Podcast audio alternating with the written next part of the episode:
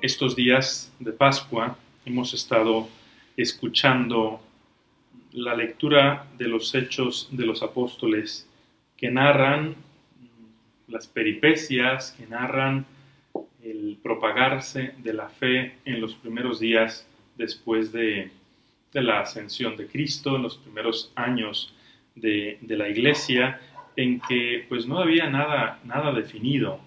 Cristo dejó instituidos a los doce apóstoles, transmitió sus enseñanzas, pero, pero poco más. Todo lo demás se lo dejó al Espíritu Santo, que era el que iba conduciendo los hechos, eh, la providencia de Dios que iba guiando, dirigiendo los corazones de los apóstoles, de los primeros cristianos, y, no solo de ellos, también incluso de los perseguidores.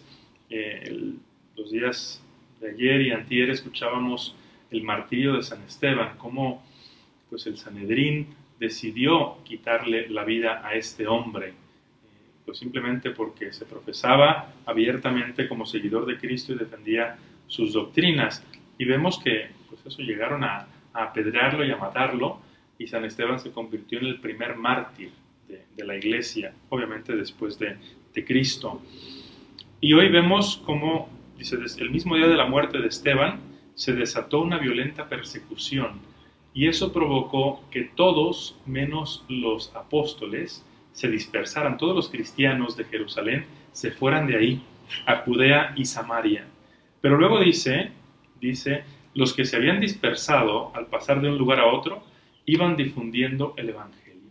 Y este es el actuar de la providencia, de un hecho negativo como es la persecución, eh, que provoca que huyan, pues es la ocasión para que el Evangelio se vaya, se vaya transmitiendo.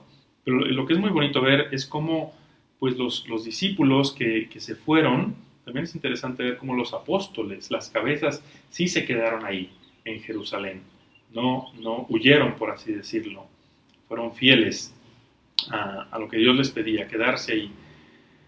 Pero es interesante ver cómo los, discípulos que se van a, Judea y Samaria y a las regiones circunvecinas, aunque lo hacen porque eran perseguidos, no es que se, se, oculten y no es que, pues aquí vamos a llevarnos la más tranquila para que no, no nos vaya a pasar nada.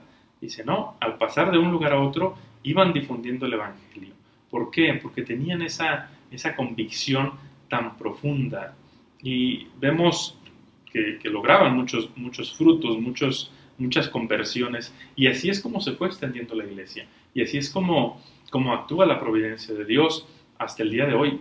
A veces mm, valiéndose de, situaciones adversas, como es eh, la misma eh, pandemia y sus consecuencias del confinamiento que estamos viviendo, también se vale de esas circunstancias. Y como dice un obispo, la providencia no desperdicia nada eh, también de estas circunstancias Dios se vale para, evangelizar, para que crezca el Evangelio, depende de cómo las aprovechemos nosotros. Y, vemos que, tenían gran éxito, tenían, tenían pues, muchos, muchos frutos, conquistaban a mucha gente para Cristo. Y uno dice, ¿por qué? Después pasamos al Evangelio y, y vemos el por qué. Jesucristo dice a la multitud, yo soy el pan de vida. El que viene a mí no tendrá hambre y el que cree en mí nunca tendrá sed. Y después les habla de la voluntad de Dios. Dice, el que me envió no quiere que se pierda ninguno, sino que quiere que yo lo resucite a todos en el último día. Y la voluntad de mi Padre consiste en que todo el que crea en mí tenga vida eterna. Cristo les hablaba a, los, a sus oyentes con una gran pasión y les comunicaba aquello que nadie más les podía comunicar, aquello que, pues enardecía el corazón humano, aquello que eh, pues satisfacía o prometía satisfacer los anhelos más profundos. Cristo no, no nada más les daba de comer, y de hecho cuando les da de comer, multiplica los panes y ellos lo siguen por eso, se lo reprocha, le dice, no, yo no vine a darles eso, yo vine a darles algo más. Y por eso los apóstoles, los discípulos, tenían ese, pues ese impacto porque le, ofrecían a la gente aquello que nadie más les podía ofrecer, la vida eterna, la salvación, Dice, dice Cristo, yo lo resucitaré en el último día.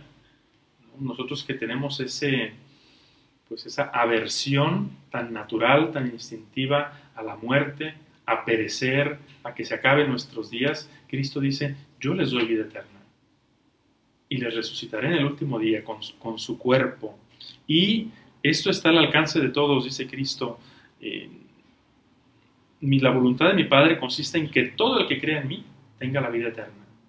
Es decir, mi salvación es para todos. Nadie está excluido mientras cada quien acepte, eh, acepte con su corazón que yo soy su Salvador.